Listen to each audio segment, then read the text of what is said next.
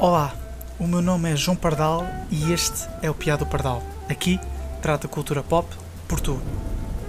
Bem, pelo menos é o que dizem.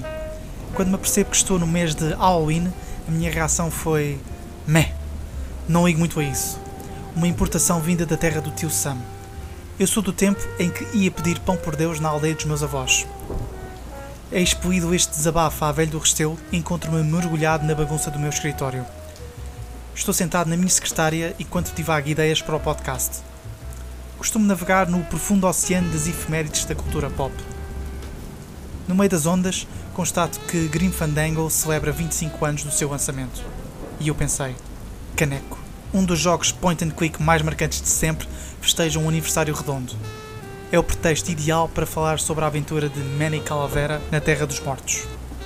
Mas antes, preciso de parar, dar um golo no meu chá e deixar que este pedaço da cultura pop do final dos anos 90 se apodere deste podcast.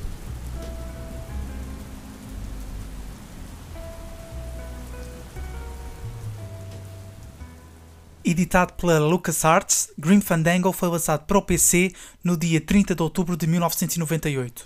Tim Schafer foi a principalmente por detrás deste jogo, tendo sido responsável também pelo seu argumento. Schafer fez parte das equipas que desenvolveram títulos como The Secret of Monkey Island, Day of the Tentacle e Full Throttle, sendo este último a sua estreia como Game Director. Viria a fundar alguns anos mais tarde o estúdio Double Fine, responsável por jogos como Psychonauts. Este foi o primeiro jogo point and click da LucasArts a ter modelos e cenários em três dimensões. Afinal de contas, estávamos no final do século XX e o 3D era o caminho que a indústria dos videojogos trilhava. No entanto, a tecnologia ainda não estava no ponto. Para controlar o protagonista, tínhamos os infames Tank Controls, tal como Resident Evil tinha popularizado uns anos antes. Felizmente, uma versão remasterizada seria lançada posteriormente que proporcionaria uma experiência mais clássica de point and click, ou seja, usando o rato do computador. E sobre o enredo, qual é a história de Grim Fandango? Somos Manny Calavera, um agente de viagens no mundo dos mortos. Frustrado com o seu emprego e com o seu aparente destino, Manny procura novos clientes, mas acaba por descobrir alguém que fará com que se deixe envolver numa aventura sem precedentes, ao bom estilo dos filmes noir, repleto de peripécias e revelações inesperadas. E acreditem, não desvendo mais porque não faz jus ao quão brilhante este jogo é. Grim Fandango está carregado com o humor característico da LucasArts e nota-se claramente o dedo criativo de Tim Schafer, principalmente nos seus diálogos. My carpal tunnel syndrome's really acting up. But you don't have any tendons.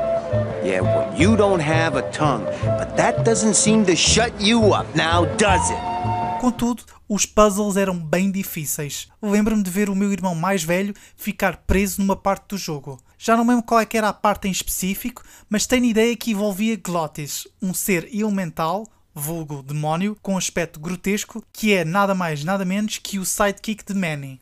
I am an elemental spirit summoned up from the land of the dead itself and given one purpose, one skill, one desire to drive or to change oil and adjust timing belts if no driving jobs are open. À época, Grim Fandango não foi um sucesso, mas tornar-se-ia num jogo de culto. Afinal de contas, o mainstream na indústria dos videojogos encontrava-se num processo de transição. O PC perdia ímpeto para este tipo de jogos e as consolas começavam a ganhar outro peso. Tínhamos a Dreamcast prestes a ser lançada no Japão e falava-se da sucessora da PlayStation como a próxima grande cena. Mas passados 25 anos, Grim Fandango é considerado um dos melhores jogos de sempre pela sua estética, pela banda sonora irrepreensível de Peter McConnell, pela sua história e pelos seus constantes piscares de olho a filmes como Casablanca. Se nunca jogaram, talvez esta efeméride seja o pretexto ideal para o fazerem. A versão remasterizada está disponível na PlayStation, Xbox, Switch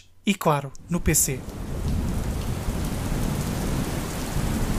Feito este episódio, apercebo-me que o chá já está frio. Realmente, o mundo era bastante diferente há 25 anos. Estávamos à porta do século XXI e a promessa de um novo e entusiasmante futuro, cheio de oportunidades, parava no ar. E hoje em dia, o que é que temos? Temos uma cultura pop dominada pela nostalgia de outros tempos, tal como o Grim Fandango, que apesar do seu um quarto de século continua a dar que falar. É caso para dizer, corram seus pombos. É o Robert Frost.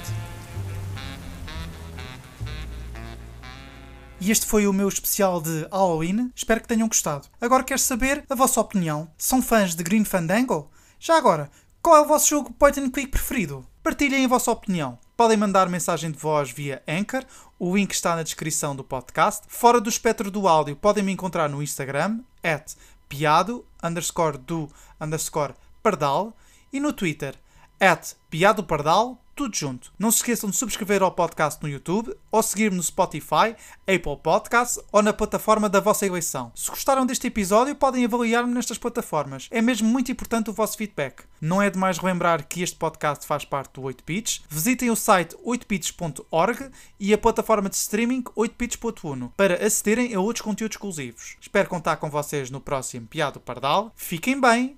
Adeus.